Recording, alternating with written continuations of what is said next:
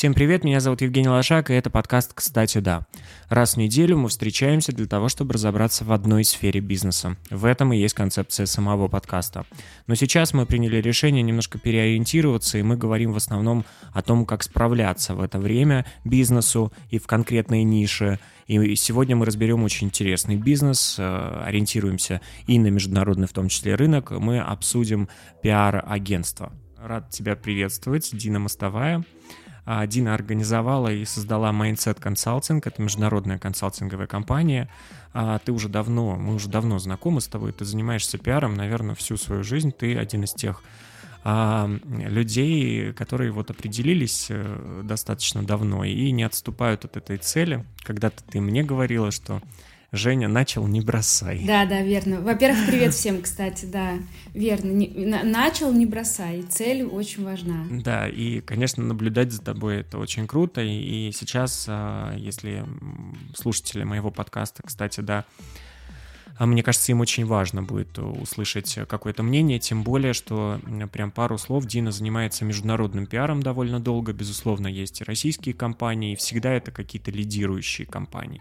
Так вот, об этом сегодня мы и хотим поговорить. Я хочу понять вообще, как, э, как э, э, можно сегодня, находясь в России, имея российскую компанию, а, и имея иностранных клиентов, выстраивать эти коммуникации. Давай начнем а, с того, что ты мне расскажешь просто на данный момент, что происходит у тебя в данном случае с твоими клиентами. А, ты знаешь, когда все произошло 24 февраля, у меня был такой флешбэк, когда ковид э, вошел в нашу жизнь, и, соответственно, люди стали принимать решения точно так же, как принимали два года назад. Значит, э, вот нас закрыли на ковид, на карантин такой глобальный в конце марта. У меня тогда поездка, командировка сорвалась в Барселону, я помню. А, и, значит, первую неделю все звонили и спрашивали, какие советы дашь и рекомендации. Вторую неделю кто-то ставил на паузу и, соответственно, уходил думать, как ему переориентироваться в онлайн-пространство, вообще уйти. Потом на четвертую-пятую неделю кто-то ставил вообще на паузу всю работу, кто-то, наоборот, продолжал. Сейчас произошло ровно то же самое. То есть в таких вот кризисных ситуациях люди склонны принимать одни и те же решения. Ну, то есть это просто опыт уже показывает. Что у меня произошло?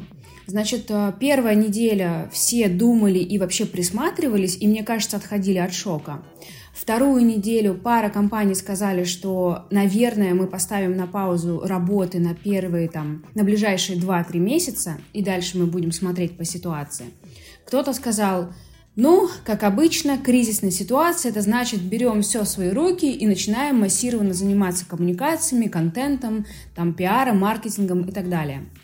Ровно то же самое вот сейчас у меня произошло. Э, в общем, наверное, если брать э, в общей картине, то э, если на российском рынке у нас две команды, одна команда делает пиар на российском рынке, вторая команда на международном.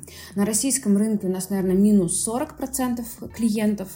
А, два клиента точно сказали, что в ближайшие полгода мы ничего делать не будем, мы уходим, ну, скажем так, в информационную такую тень.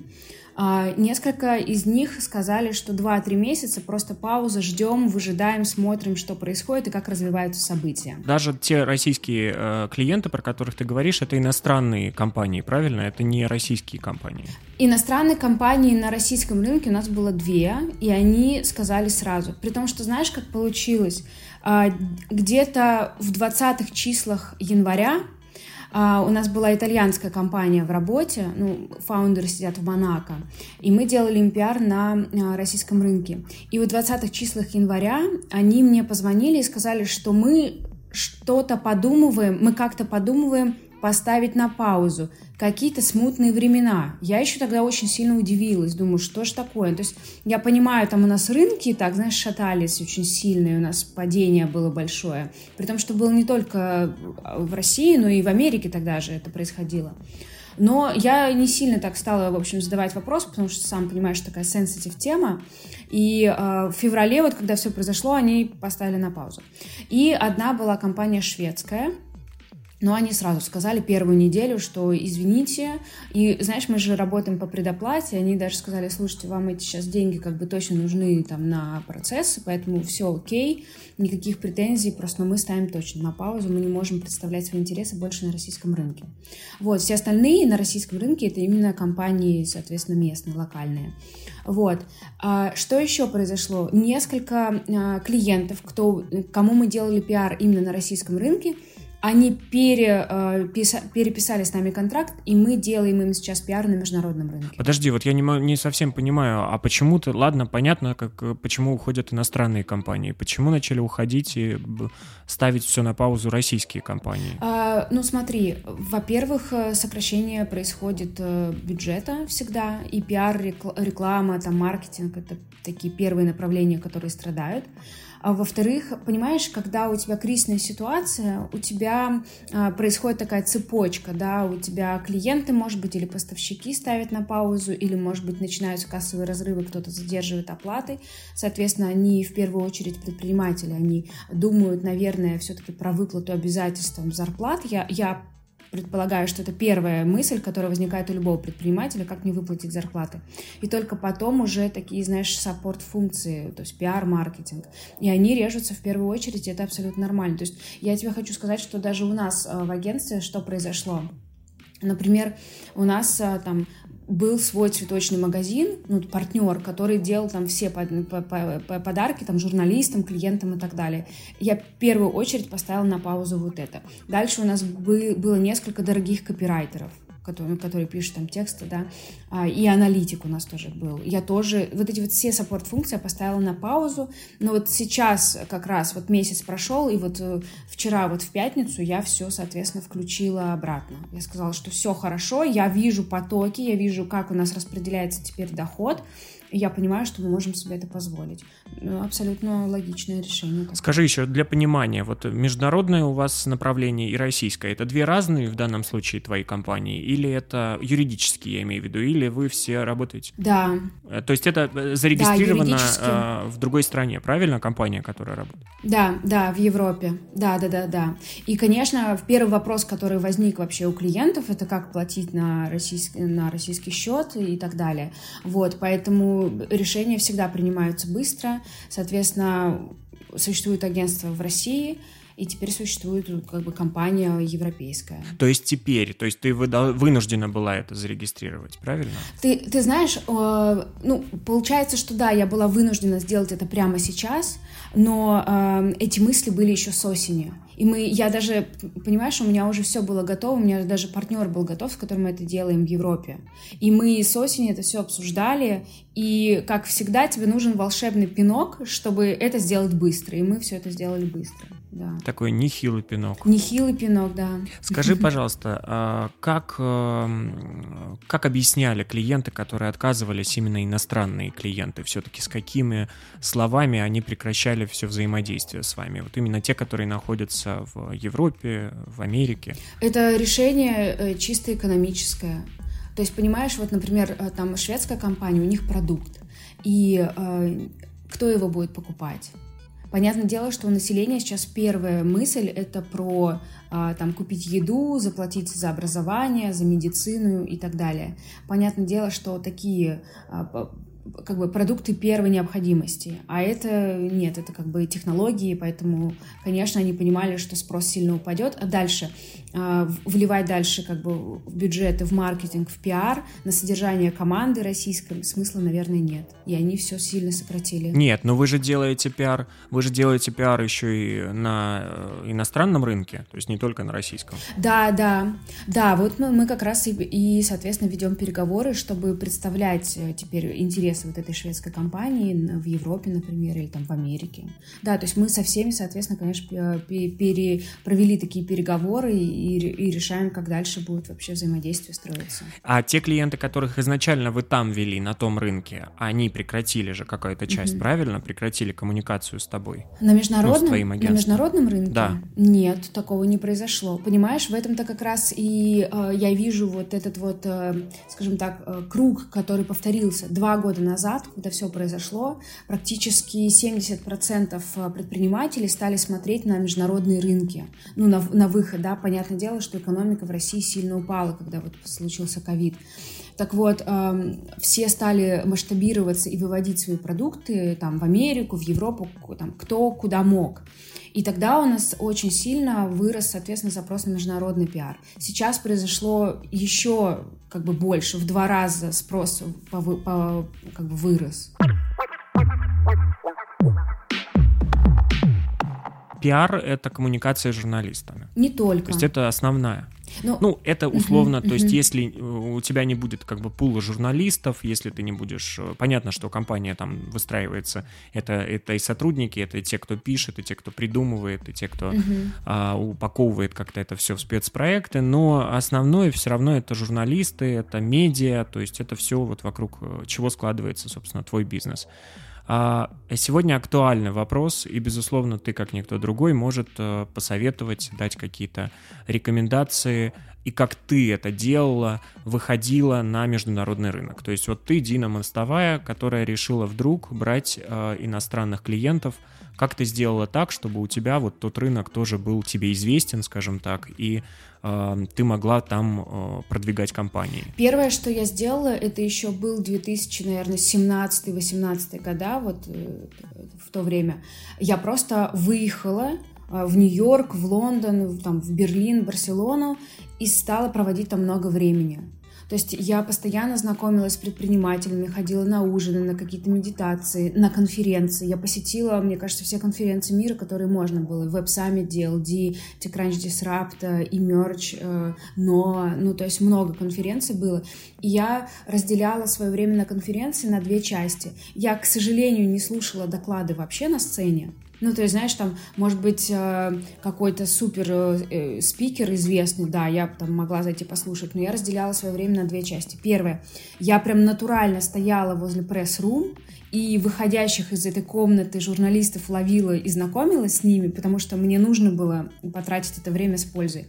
И второе, это я ходила, знаешь, в аллея стартапов постоянно, есть и на веб-саммите, на имидж, но везде она есть. Вот, и я ходила просто по каждому стенду, вот, и, а, соответственно, общалась, знакомилась, мы добавляли друг друга в LinkedIn, и дальше я делала фоллапы. И на это уходило очень много времени. По сути, такой чистый бизнес-девелопмент. Вот.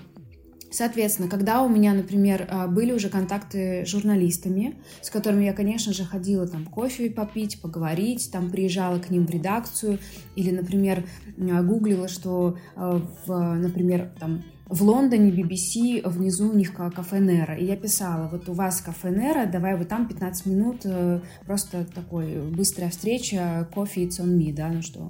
Вот, и э, всегда 15 минут превращались в 30-40, потому что я знала этого журналиста, я его изучала, я знала, что ему предложить, какие новости, каких спикеров, э, и, соответственно, вот эту базу я нарабатывала, и потом что я делала? Когда у предпринимателя возникал какой-то запрос, я говорила, я вот лично знакома вот с журналистом из BBC, Bloomberg, там еще где-то, да, и, соответственно, могла уже сказать, что вот сюда я могу попробовать зайти.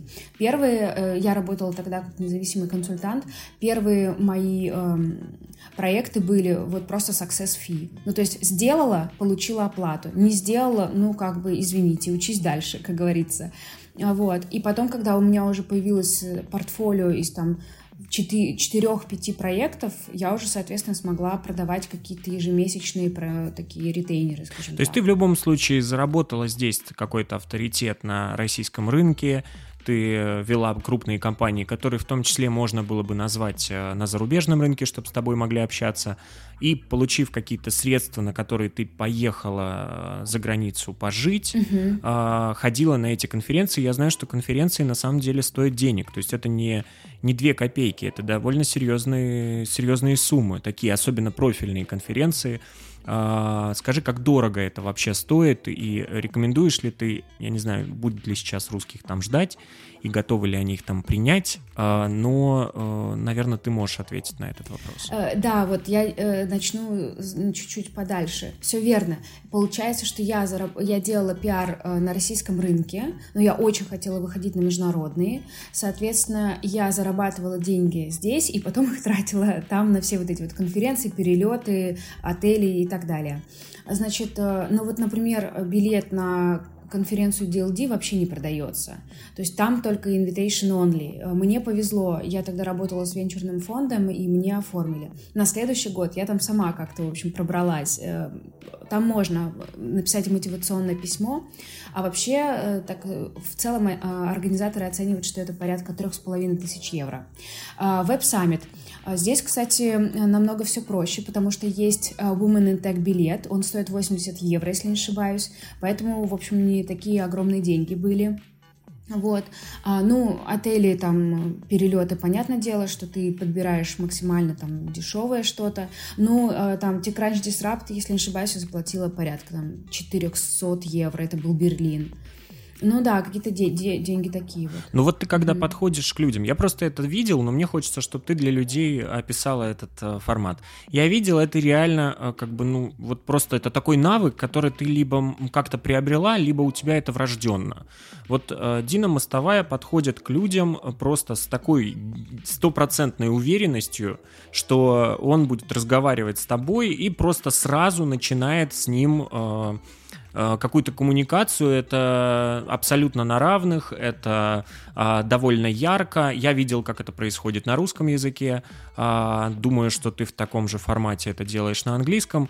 А, как люди соглашаются, как они реагируют и какие вопросы, может быть, ты сразу задаешь. Это будет очень ценно для тех, кто условно сейчас там уже оказался и будет, так сказать, спичить всех, э, всех иностранных э, коллег, угу. клиентов и журналистов в том числе. Угу. Вот этот навык я разделю сейчас на две части. Первый навык, э, он такой с точки зрения soft skills. Я действительно э, не боюсь э, получить отказ. Почему люди боятся подойти к другому? Потому что они думают, смотри, заранее, да, за другого, что как бы не есть хорошо всегда в, любой там ситуации, думать за другого, что э, ему будет со мной неинтересно, он не знает, кто я, и он не откажет, у него нет времени, я как-то, в общем, себя чувствую неуверенно и вообще кто я такой, да, по статусу, соответственно, как бы люди думают, что получат отказ. Я самую первую вот очередь не боюсь, э, что меня пошлют. вот. И посылали, было такое на самом деле. Ну, конечно, без этого как бы у тебя же большой опыт. Вот. А, поэтому окей, это первое, что я не боюсь, что меня, мне, э, мне откажут в общении. Второе, э, я эм, чувствую себя уверенно, потому что я знаю, что я хочу предложить или о чем хочу поговорить. И здесь я перехожу, наверное, ко второй э, здесь части, это подготовка. Я подходила эдхоком к Шерил Сенберг, это правая рука Марка Цукербера. Я подходила эдхоком к Гарри Вайнерчук. А, я подходила эдхоком к очень известному генетику. Он, у него стояла толпа огромная. Э, я познакомилась э, с Полуниным, который э, балет танцует, да, в Мюнхене это как раз было. Там же я познакомилась, кстати, с Михаилом Кучментом, тоже эдхоком. В общем, что я делаю? Я на самом деле заранее изучаю список людей, спикеров э, и э, там посетителей, если есть такая возможность такая участников, заранее. И я как бы помечаю себе вот пункт один, самое важное, приоритет, подойти к Шерил Сенберг. Второе, например, там самое важное, там познакомиться там с Полуниным, например, да. Я, соответственно, изучаю информацию последние там 2-3 недели э, в информационном пространстве, что с этими людьми происходило, какими программами, инициативами, проектами они заняты и вообще, что в, в их жизни происходит. И дальше первые, там, наверное, первое или там второе предложение мое, оно именно э, как бы построено на том, что, что происходит с людьми, что я знаю. Ну, например, а, когда я подошла к э, Полунину, я сказала, что вы сейчас прилетели вот оттуда, у вас там было там какое-то выступление, очень круто, не была лично, но видела в интернете, там, не знаю, в Ютубе, например. Ну, что-то такое вот я сказала. Вот. Э, я, ему еще сказала, что, спросила, есть ли у него пиарщики, потому что интервью, которое он давал на сцене, э, мне показалось, было без подготовки. У него брала британская журналистка интервью, и я сказала, что вы могли бы ей парировать намного э, как бы жестче и, наверное, увереннее. Вот, и предложила ему провести медиатренинг. Вот, мы потом встречались, кофе пили, ну, в общем, мило пообщались. Вот, а, и, соответственно, к Шерил я точно так же подошла, и мы, кстати, а, вокруг нее было там 15 человек. Я не знаю, почему, наверное, энергетика, она остановилась, когда я к ней подошла, и мы с ней прекрасно поговорили. Вот, и с журналистами то же самое. Я изучаю, о чем он писал последнюю неделю-две, а, какая последняя статья, что его интересует, на какие темы, на каких он фокусируется, какие спикеры, и, и соответственно, что он пишет в Твиттере, да, то есть вот тоже изучаю, смотрю. И потом вот подхожу вот с этой информацией. То есть люди понимают, что я вообще в курсе дела, кто этот человек, чем он занимается, и знаю какие-то детали. Я подходила эдхоком к а, личному коучу а, Льюиса Хэмилтона, это было в Сочи. Тоже, ну то есть а, я просто не боюсь, и я как бы готовлюсь, вот так вот. Еще один очень важный момент, мне кажется, что пиарщиков все воспринимают как людей таких очень прагматичных и э, людей, которые не будут тратить свое время, если нет какой-то выгоды собственной. Вот мне кажется, что этот вопрос очень важно сейчас э, как-то, чтобы ты могла объяснить. Вот ты, когда встречаешься с э, журналистами, ведь они потенциально понимают, что ты в пиар-сфере и что от них тебе нужна только публикация. То есть от них тебе нужна статья, и по сути ты на их публикации заработаешь себе э, деньги, и за счет них ты привлекаешь к себе клиентов. Как выстраивается вот, это, вот этот баланс, когда ты вроде как обсуждаешь дела, и в то же время ты не используешь как бы человека вот прям прямо, так скажем, не используешь его в собственной выгоде, а еще ему что-то даешь взамен. Да, вот здесь ты правильно сказал абсолютно, потому что это вин-вин история. Э, журналисту нужен контент, ему нужны ньюсмейкеры, ему нужны эксклюзивы, ему нужна информация off-record, ему нужна информация под источник. Поэтому очень много инструментов, которые я могу использовать, э, когда говорю о своей пользе. Соответственно, да, мне нужно, понимаешь, не, как бы не, я не использую журналиста а, у меня цель другая. У меня цель через журналиста донести информацию до определенной аудитории. То есть, по сути, он такой мостик к аудитории его медиа. Поэтому, когда я общаюсь с журналистом, я говорю не напишите или я бы хотел, чтобы ты взял интервью, а я говорю, ваша аудитория должна знать вот эту информацию или ваша аудитория должна познакомиться с этой а, компанией, потому что она сможет узнать АБЦ или, например, там взять какие-то для себя советы, лайфхаки рекомендации. Кстати, об этом и говорит главный, жур, э, главный редактор журнала «Антрепренер» э, Джейсон Файфер. Он в начале э, февраля читал мастер-класс моей команде, команде, я ему написала письмо, соответственно, договорилась. И вот он говорит, что всегда э, все, что я пишу, я делаю это для того, чтобы читатель, который э, видит эту информацию, смог ее применить э, в своей личной жизни, ну, там, в бизнесе или, например, просто в личной жизни. Поэтому, зная вот этот вот, скажем так, как бы как мысль строится, да, как, какой вот идет э, поток, э, то я вот так вот и разговариваю с этой позиции, разговариваю с журналистом. А, и от этого очень зависит, каких клиентов ты себе подбираешь, да? То есть какие критерии, по каким критериям ты выбираешь. Я знаю, что у тебя такие клиенты были или есть, как Генотек, например, да, правильно я говорю? Угу. То есть это да. там э, генетический анализ, э, это до, довольно такая интересная сейчас э, тема, актуальная, все, что вообще с биохакингом сейчас, это очень интересно. Угу. Вот. Э, по каким критериям ты выбираешь компании, с которыми работать, для того, чтобы как раз транслировать журналистам и в издание какие-то важные мысли, а не просто там рекламировать блокчейн-компании. Там появилась новая блокчейн-компания, там давайте угу. везде об этом напишем, пишем, и, собственно, это не особо интересно и читать. Угу. Смотри, для того, чтобы делать успешную работу и приносить, и приносить результат компании, у тебя должна быть энергия, а, которую ты используешь. Энергия появляется только в тот момент, когда тебе интересно или когда тебя что-то внутри цепляет, вот триггерит. А, и получается, что я начинаю работать только с теми компаниями, которые мне вот интересны, как их продукт, сервис, и то есть это в поле мо- мо- моего как бы интереса лежит.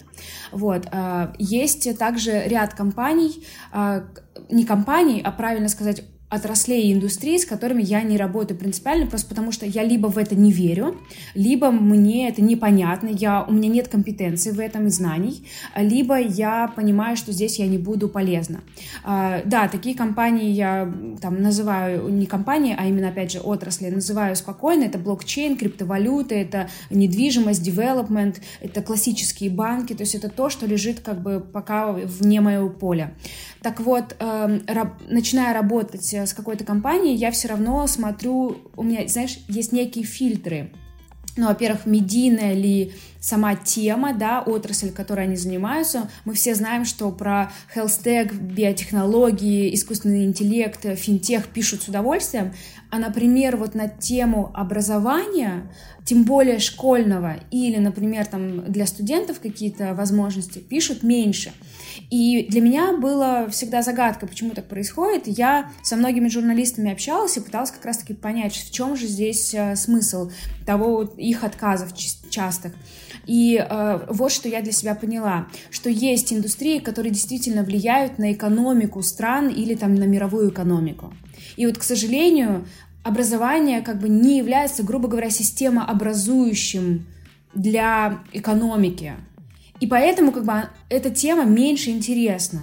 И, соответственно, когда ко мне приходит компания сферы EdTech, я понимаю, что здесь мне придется потратить там в три раза больше усилий, чтобы вообще об этом писали.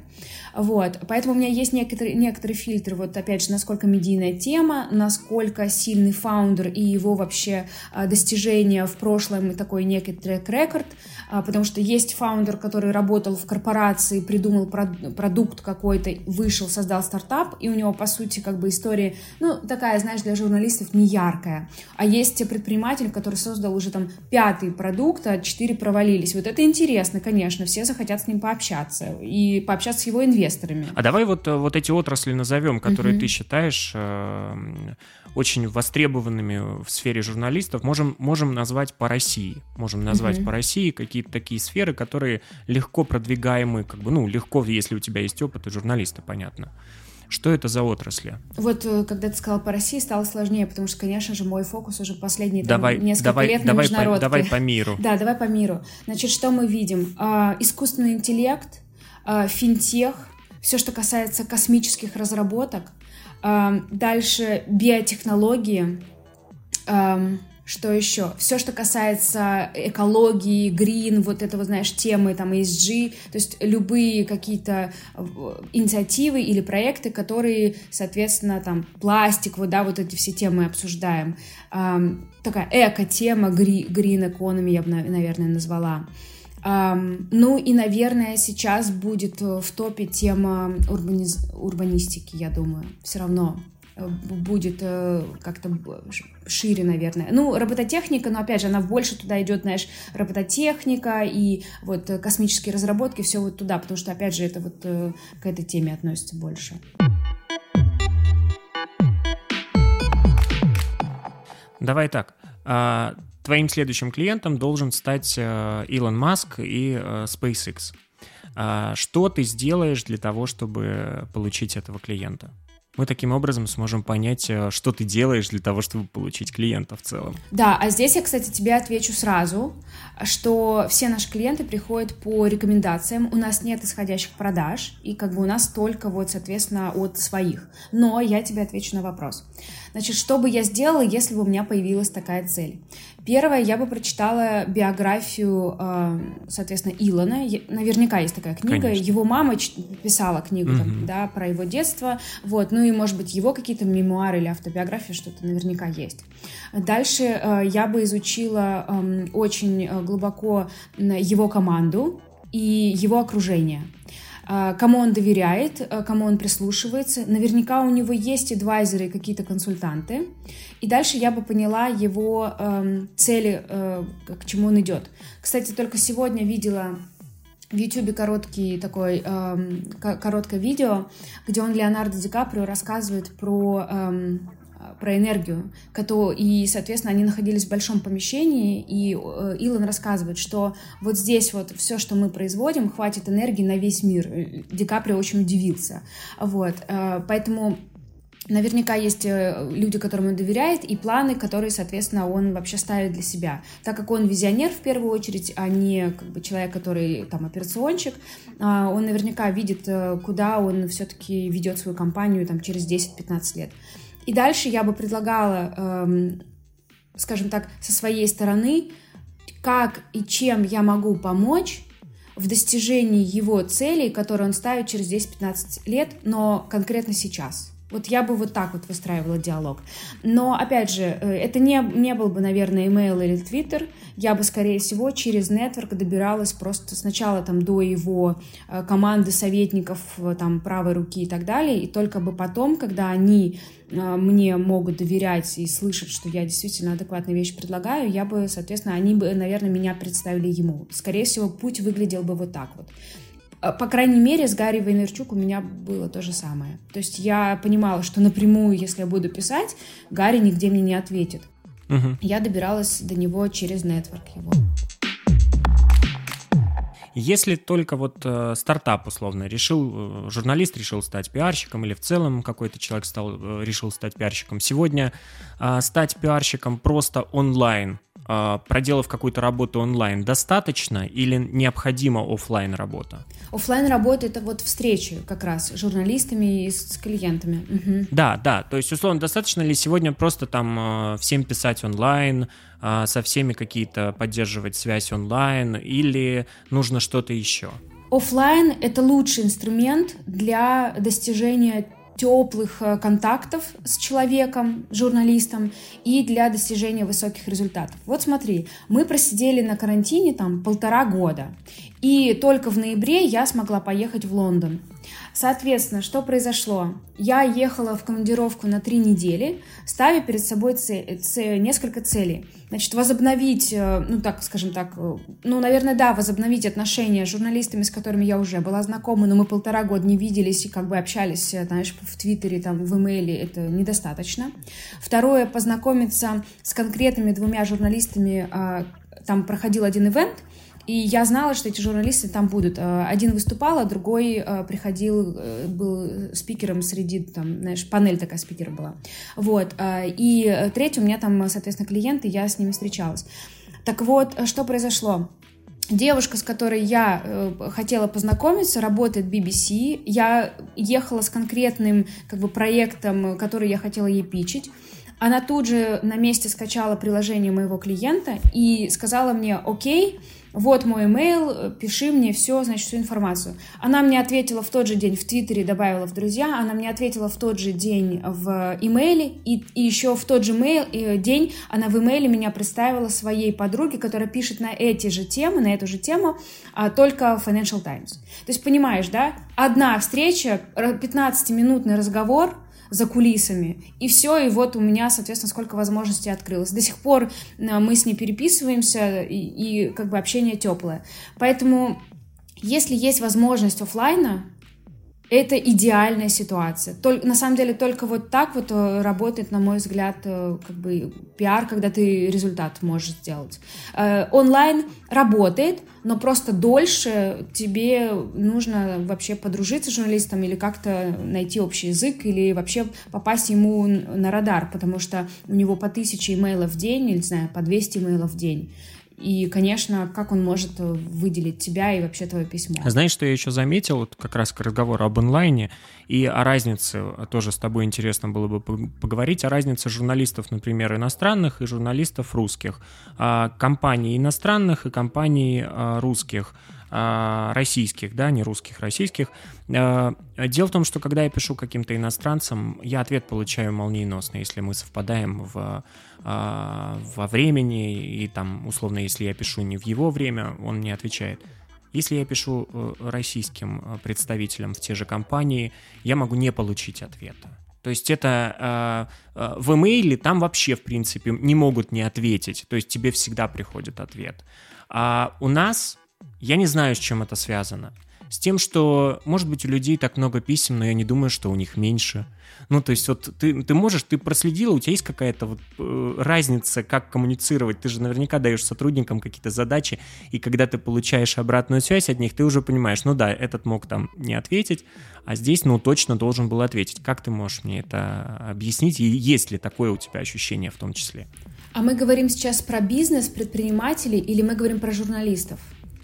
Смотри, давай и про журналистов хотелось бы понимать разницу, и потом про предпринимателей, про угу. то, как как раз э, дают они обратную связь. Именно не угу. когда ты уже работаешь, а когда вот э, как- как-то надо взаимодействовать с ними и писать им там в холодную какие-то сообщения. В целом про разницу вот таких менталитетов, скажем так, в работе именно. Да, смотри, значит, если мы говорим там Америка, Британия, э, Франция, Германия, ну какие-то такие вот страны, которые э, в первую очередь приходят в голову, голову, я не захожу с нуля.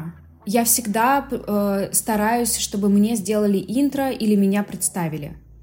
А вот, это бизнес-среда. Э, здесь, э, ну, то есть, э, а, а по-другому я даже не знаю, в холодную написать это должно быть такое, наверное, письмо, чтобы человек, и все совпало, знаешь, удача такая, и время, и чтобы он прочитал, и это было прям действительно для него, и такое персонализированное. Ну, в общем, здесь я всегда стараюсь найти какой-то контакт. Когда интро делают, отвечают сразу, быстро, и, знаешь, обычно даже звонок назначают там два-три слова, там приятно познакомиться, да, давай кетчап и кол, и типа там 15 минут, и мы разберемся вообще, кому что надо. Вот. В, в России я бы тоже напрямую не писала, кстати. Ну, то есть я не уверена, что я бы, например, написала Кучменту, и он бы вообще где-то бы увидел мое сообщение. Ну, то есть мне кажется, что через помощниц, через ассистентов я бы заходила. Мне кажется, такая ситуация.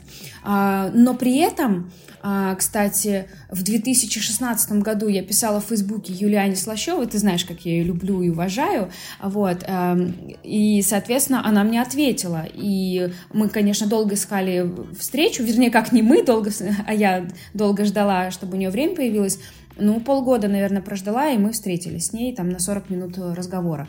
Вот, э, поэтому, наверное, кстати, получается, что в Фейсбуке тебе могут отвечать. Я думаю, что нужно там достучаться, да. Абсолютно. Я так встречался с директором Гугла российского, и я так э, познакомился с Юлианой как раз. Э, ну, то есть я прям... Ну, мне кажется, Facebook была, по крайней мере, мы должны сказать, э, что это площадка признана экстремистской на территории России. А, но это был для меня прямо и есть сейчас э, очень... Сейчас, правда, дольше все отвечают, наверное, пока VPN загрузится, пока он как бы начнет работать, но я всегда находил в холодную, ты всегда можешь написать людям. Есть uh-huh. некоторые люди, которые в шапке профиля там uh-huh. в описании пишут, что по рабочим вопросам, пожалуйста, только на почту. Но в основном эту площадку используют исключительно для работы, поэтому написать э, а, по работе там э, вполне себе можно. Не знаю, кстати, сейчас какую площадку мы будем использовать там в России для а, коммуникации по работе. Ну, все перебираются в ВКонтакте. Да, пришел век э, ВКонтакте, в общем, вторая счастливая... Вернулся. Да, вторая счастливая да. звезда. Э, ну, в общем, как говорится, это российские технологии on the rise. Вот. Про журналистов. Да, про журналистов. Про разницу. Значит, в России нас спасал всегда Телеграм. Всегда. В Телеграме ты пишешь сообщение, даже если э, не ответили тебе, ты всегда видишь, что оно прочитано, да, одна галочка, либо две. Соответственно, следующее сообщение фуллапом, фуллапом ты пишешь. Я вижу, что вы прочитали мое сообщение, просто дайте знать, это вам интересно или нет. И дальше здесь как бы уже завязывается какой-то диалог. Если да, интересно, но пока не время, там очень занят, напишите через неделю, и ты хотя бы у тебя появляется какая-то, в общем, беседа. А в Америке, например, или там в Британии все намного сложнее. Значит, там нет э, Телеграма, ну то есть он есть, э, и кто-то им пользуется, но это, конечно, не массовая история. Поэтому как я э, действовала, и моя команда действует на международных рынках. Первое письмо всегда уходит по имейлу. И об этом говорят все журналисты сами. Значит, я встречалась с журналистом CNBC Райаном в Лондоне, и он тоже вот говорил, что первое письмо, даже если мы лично знакомы, пожалуйста, по имейлу. А, дальше, после э, первого письма, через 2-3 дня ты можешь написать фуллап. Можешь написать третий фуллап. И потом ты переходишь э, в личные сообщения в Твиттере. Вообще, по моей статистике, я всегда достигала результата именно в переписке в Твиттере. Не знаю, почему так. Может быть, у них email так перегружен, что в Твиттере им легче. Может быть, в Твиттере просто есть notifications, и они как бы видят сразу. Поэтому э, что, э, какое, соответственно, есть большое такое отличие? Это просто время ответа. То есть ты рекомендуешь площадку Twitter именно для связи с э, международными журналистами? Они ее регулярно используют. Да. Это не Европа, да. это именно Штаты, правильно? Или Европа тоже там использует? Ты знаешь как? Вот, например, там Испания вообще ни, нигде не сидит. Она сидит в WhatsApp и общается в WhatsApp. вот, ни в LinkedIn... Или сидит дома. Да. Мы знаем, где сидит Испания. да, ни в LinkedIn, ни в Твиттере. часов. Их, их очень мало. Вот. А, но они общаются в WhatsApp. В WhatsApp общаются, кстати, многие журналисты. Это и Франция, и Испания, а, и Индия, кстати. Индия вообще... Ты пишешь ему сообщение, там, привет, э, там, не знаю, э, что-то там я хочу тебе сообщить, он тебе сразу перезванивает, он тебе не отвечает, он тебя не знает, он тебе сразу звонит по WhatsApp и с тобой разговаривает. Да, это удивительно. Соответственно, э, в Америке, продолжаем, да, Америка, там, Британия, э, да, это Твиттер, и, соответственно, просто ожидание ответа и фулапов может доходить там до двух-трех недель, а у меня есть в опыте, когда я получала публикацию спустя месяц фулапов, спустя полтора месяца. То есть он даже звонок провел с предпринимателем, поговорил там интервью, и еще месяц я потом ему пишу, когда же ты опубликуешь, когда опубликуешь. Ну, это тикранч. Угу. Нет, ну вот, а ты, ты мы больше про такую как бы коммуникацию техническую и формальную, угу. а именно разница в общении с журналистами, угу. она какая-то есть э, в общении с, с журналистами иностранными и с российскими? Кого быстрее ты уговоришь сделать публикацию? Ну, конечно, российского, просто потому что они не... Ну, смотри, в чем принципиальная разница? Их э, как бы две этой разницы. Первое, российского журналиста пичет, скорее всего, только Россия, ну, наверное, еще э, Беларусь, Беларусь, Украина, там что, Казахстан, да, какие-то вот ближайшие, соответственно, страны. Да, а, американского журналиста пишет весь мир. Вот мне журналистик раньше говорил, Дина, ты просто не представляешь, мне пишут японцы, французы, немцы, датчане, русские, украинцы, ну то есть вот мне пишет весь мир, понимаешь? И поэтому как бы, ну, то есть, конечно, я доберусь быстрее до российского журналиста, у него поток меньше. Вот. Это первая разница. А вторая разница в том, что российский журналист, он как бы априори тебе доверяет. Ты свой. Соответственно, с международными э, сложнее. Ты должен рассказать, кто вы такие, какой у вас traction, э, какие у вас достижения. Ты должен прислать э, профайл своего спикера, фотографии. Он пойдет тебя гуглить, он пойдет проверять вообще там твой проект, э, твоих инвесторов, они вообще там известные, э, что написано про них Crunchbase. И только потом он примет решение, что да, угу. это мне интересно, я об этом напишу. Слушай, ты очень интересно тоже сама проговорила, что а, они свои вот какое-то сейчас есть уже сдвиг э, в отношении к э, представителям России, скажем так, российского, российской компании, российских э, пиарщиков. Ощущаешь ли ты, вот я сейчас говорю не про техническую какую-то часть, там перевод средств, оплата услуг, понятно, что сейчас никто не может перевести в Россию, есть ли какое-то ощущение, что к тебе стали хуже условно относиться? Не хуже. А знаешь как? А, настороженнее. Вот так вот. А в чем это выражается? Это выражается в том, что тебе задают больше вопросов. То есть, знаешь как, это всегда личная коммуникация, чтобы конкретному человеку объяснить, кто ты такой, что ты делаешь, там твою позицию, возможно, связан ты с чем-то там или не связан, и вообще как ты э, там построил свою карьеру, и что ты делал, и какое ты имеешь отношение вообще к международному глобальному рынку, и потом человек понимает, что как бы он отделяет тебя от общего вот этого вот, соответственно, такого как-то понятия русские.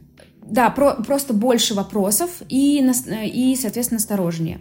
Э, кстати, Марина Могилка недавно давала вебинар, и она сказала такую фразу. Фридж, Фридж No More, кажется, продавались DoorDash или вели переговор. Вот какой-то такой был там, соответственно, новость.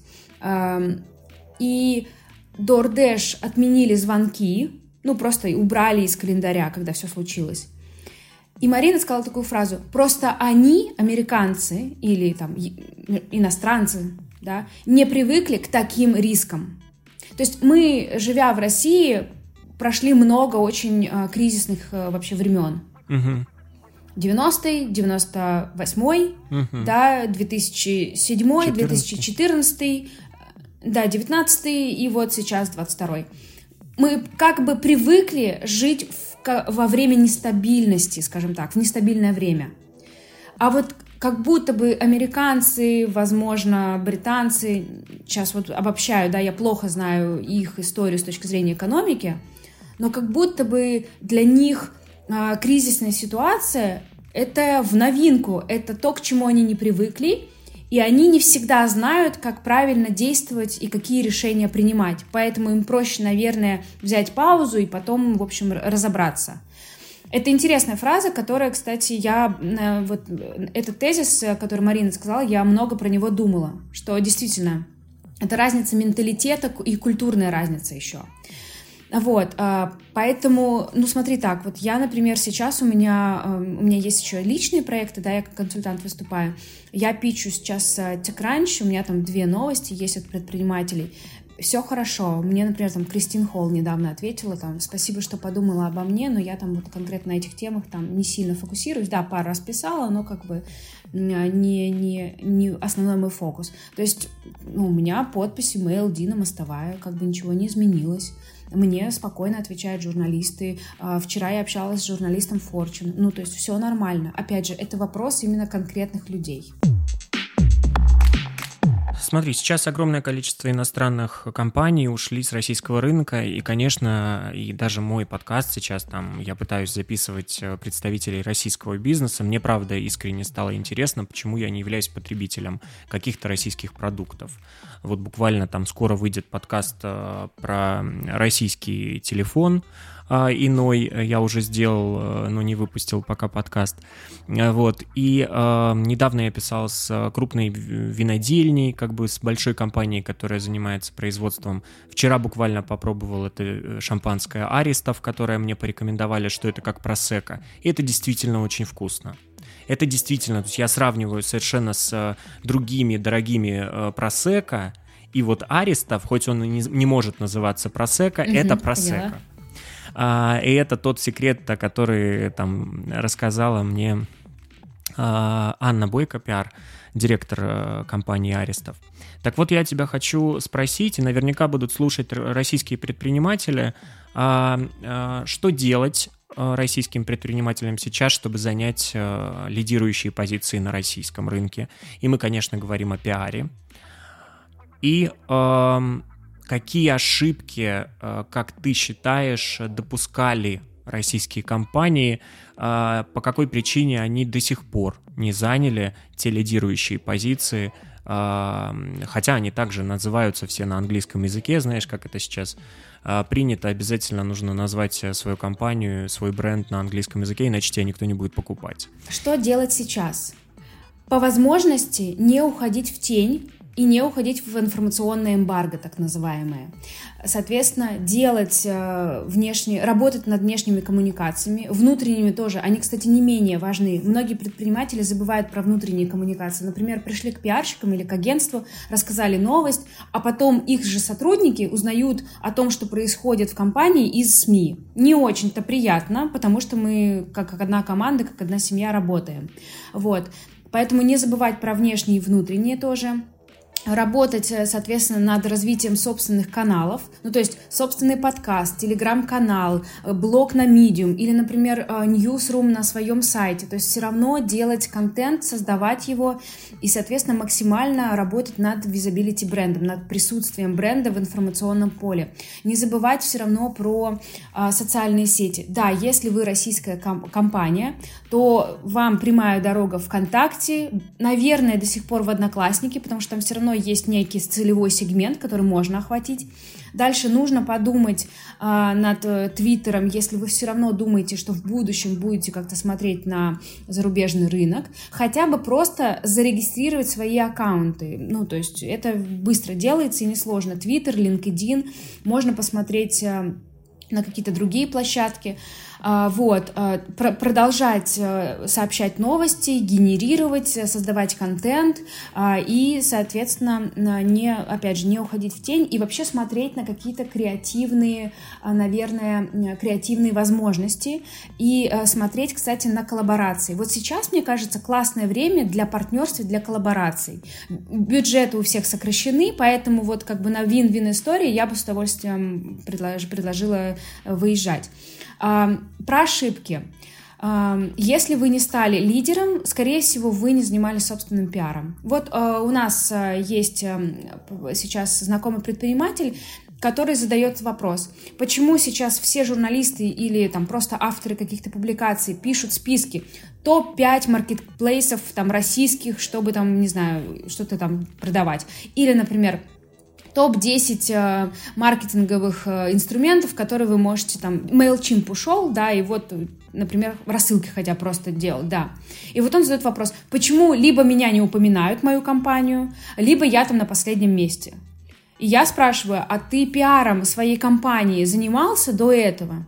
Нет, не занимался. Тогда первый вопрос, откуда о тебе могут узнать? Люди как бы не получают информацию из космоса.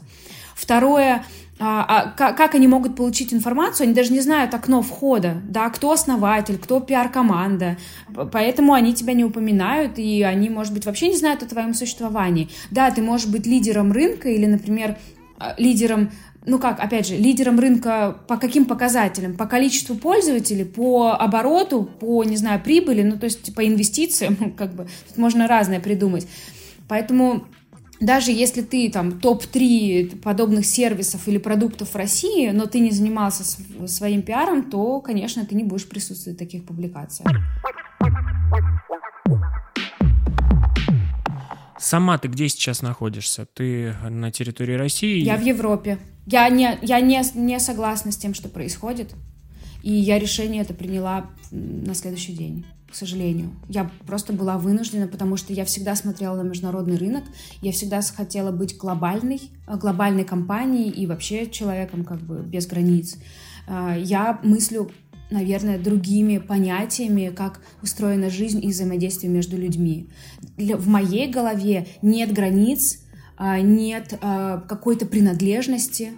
В моей, в моей голове мы просто все люди, которые собрались на одной этой как бы планете. И если думать про то, что планета наша же существует уже 4 миллиарда лет, если не ошибаюсь, да, цифра какая-то огромная, то тогда, в общем-то, возникает э, вопрос, мы тут временно находимся, так, может быть, мы это, мы это время проведем с пользой, с э, кайфом, а не так, как вот, к сожалению, иногда проводим. Вот, э, поэтому, да, я хочу, в общем, развиваться максимально как бы глобально, без границ. Что бы ты могла посоветовать э, тем пиарщикам, которые сегодня остаются в России и, возможно, смотрят э, на международный рынок? Э, что бы ты им могла посоветовать? Э, как им экологично, условно, там найти кого-то в э, других странах? А, и, может быть, оставаться здесь и работать удаленно или переезжать? Вот что ты могла бы посоветовать? Если человек с нуля хочет начать заниматься международными коммуникациями, первое, что ему нужно сделать, обязательно зарегистрироваться в Твиттере, в LinkedIn, в Medium э, на английском языке, э, заполнить свою информацию о себе там все, да, и начать вести. Можете вообще просто э, зайти на мой Твиттер, Дина Мостовая, подписаться э, на всех людей, которых я фоловлю. Это только журналисты и там 3% предпринимателей. Все, я фоловлю только журналистов в основном. Можете просто вот подписаться и вообще смотреть, кто о чем пишет и какая там повестка, да. А, второе, создайте свой личный сайт – то есть если вы как независимый консультант, э, напишите там машаиванова.com и как бы сделайте себе сайт. Это классный инструмент вообще своего как бы представления, да, своей презентации на международном рынке. Мой сайт на английском языке, сейчас как раз произошел ребрендинг, э, все там новое, красивое. Вот. Напишите свою историю, опишите, кто вы, что вы, какой у вас опыт, где вы учились, вообще, что вами движет, почему вы любите эту профессию. То есть, например, в Америке сторителлинг на первом месте. Поэтому на моем сайте, например, не блог там обо мне, кто я такая, а там именно my story, да, вот почему я люблю пиар и почему я вообще вот всем этим занимаюсь, какие мои цели и как, какую я вижу свою миссию. После этого поищите внутри России ребят, кому нужны были публикации, нужны были бы публикации а, в международных медиа. И, а, наверное, я бы попробовала сделать там парочку публикаций. Опять же, наверное, было бы честно на основе success fee, да, о чем я говорила ранее. Получилось, вы мне заплатили вот такую вот сумму. Не получилось, значит, как бы я там продолжаю учиться дальше, там, да, писать пичи и так далее. Посмотрите несколько видео, как э, выстраивать международные коммуникации, делать международный пиар. В YouTube есть э, разные, там несколько видео точно есть. Просто хотя бы поймите, как вообще это работает, потому что э, медиа-ландшафт на зарубежных рынках совершенно другой, чем в России. Там другие правила, там немножко по-другому устроены пич. Если в России, я помню, пиарщик писал пич на полторы страницы А4, я еще так сильно удивлялась. Но думаю, хорошо. Наверное, Э, журналист в России все-таки как бы прочитает, да, то здесь это не работает. На международных рынках э, есть два правила. Первое правило, значит, как себя можно чекать твой пич должен укладываться на экран айфона, потому что многие журналисты читают с айфона. Либо второй — это 5, максимум 6 предложений. Все, и это как бы ты должен уметь выражать все свои мысли, все, что ты хочешь донести, так очень кратко. А, после этого, если у вас получилось сделать пару публикаций, сформируйте портфолио и начните просто рассылать по знакомым предпринимателям, а, которые, соответственно, могут э, вам дать какую-то работу. И вот так вот по крупицам вы начнете заниматься. Если у вас есть возможность э, выехать, например, в Лондон, в Америку, не знаю, там, рынок, которым вы хотите заниматься, то есть было бы еще хорошо, конечно, с самого начала определиться, на каком рынке вы хотите фокусироваться. Брать все невозможно. Даже мы в Mindset фокусируемся буквально там на четырех-пяти пяти рынках. То есть у нас Америка, Великобритания, Испания, Сингапур. Вот это вот четыре фокусно мы можем идеально сделать. Вот, э, периодически просят делать Германию или там кто-то, кто-то приходит с Индией или там с Латинской Америкой, смож, э, смотрим индивидуально, можем чем-то помочь или нет. Но в целом там, вот знаешь, чтобы мы сказали, что мы работаем со всей Европой, да это неправда, потому что она настолько э, вообще разная. То есть в Польше одно нужно, в Германии другое, во Франции третье, там в Венгрии четвертое, в Турции пятое. То есть она очень фрагментированная, и там устроены там по-другому совершенно, скажем так, э, все процессы. Вот, поэтому определитесь, и если есть возможность, э, выезжайте. Встречаться там с вами будут без проблем. Зависит просто от того, что вы будете писать конкретному человеку. Ведь всегда решение принимает конкретный человек. Еще один вопрос. Э, у меня есть, э, наверное, он будет последний. Ты сделала свое комьюнити, ты общаешься с другими пиарщиками, поэтому мне интересно, немножко про конкуренцию поговорить. То есть э, наверняка существует конкуренция, и вот сейчас э, ты настолько публичный и продвигаешь свой личный бренд, что к тебе обращаются люди так или иначе, там, подскажи, с, там, может быть, знаешь какого-то журналиста здесь, или там, подскажи, знаешь ли какого-то журналиста на том рынке. А как охотно ты готова делиться какими-то контактами, насколько это этично, э, условно, там, писать э, и спрашивать другого пиарщика о каких-то контактах, как это происходит у тебя? А, я всегда делилась, и я всегда за то, чтобы на первом месте была щедрость, э, поддержка, и у меня никогда таких проблем, и вообще мысли даже не было, чтобы не, не поделиться контактом или не подсказать. Я вот все, что у меня есть какие-то ресурсы, там, знакомства, э, какой-то нетворк, может быть, какие-то даже коучи, консультанты, менторы, книги, курсы, все что угодно, я всегда всем щедро э, делюсь, а, потому что, опять же, я мыслю совершенно другими понятиями. Для меня есть конкретная миссия а, и конкретные как бы там цели и амбиции, э, и просто люди, которые смотрят в одну сторону, они вместе э, как бы идут вот к этому. И для меня слово конкуренция не существует просто потому что конкурировать, как бы ты должен либо с самим собой, да, вот это такая как бы заезженная фраза, но это просто правда, и, как бы, ну, никуда не деться, либо со своими амбициями. Вот э, для меня с 2000 ну, 17 18 вот как я начала заниматься международными коммуникациями, 17-18 год, для меня в России внутренне не было конкурентов, просто потому что я смотрю, на самом деле, совершенно другие агентства. Я смотрю на американские агентства, там XYZ, которые я вижу, какую работу они делают, какие у них проекты, какие у них э, предприниматели, клиенты, и как они презентуют себя и какие у них, какое у них портфолио. Ну, то есть ты понимаешь, да, что как бы у меня амбиций намного больше, поэтому я смотрела всегда на несколько американских и там на парочку британских агентств, и я стремилась как бы быть как они, или, например, там стремиться быть как они в плане профи- профессионализма. Вот. А, и более того, конкуренции нет просто потому, что мы все вместе развиваем рынок, мы помогаем предпринимателям понимать, что такое коммуникации, как их правильно выстраивать, и мы все вместе вообще развиваем эту индустрию, скажем так. Поэтому, если мне там пишут какие-то контакты или еще что-либо, я всегда поделюсь. Вот как-то так. Спасибо тебе за этот разговор. Мне было очень интересно. Мне кажется, это будет полезно всем и в России, и русскоязычным в других странах. Спасибо. Тебе спасибо большое. Очень приятно за приглашение. Тебе спасибо. Спасибо.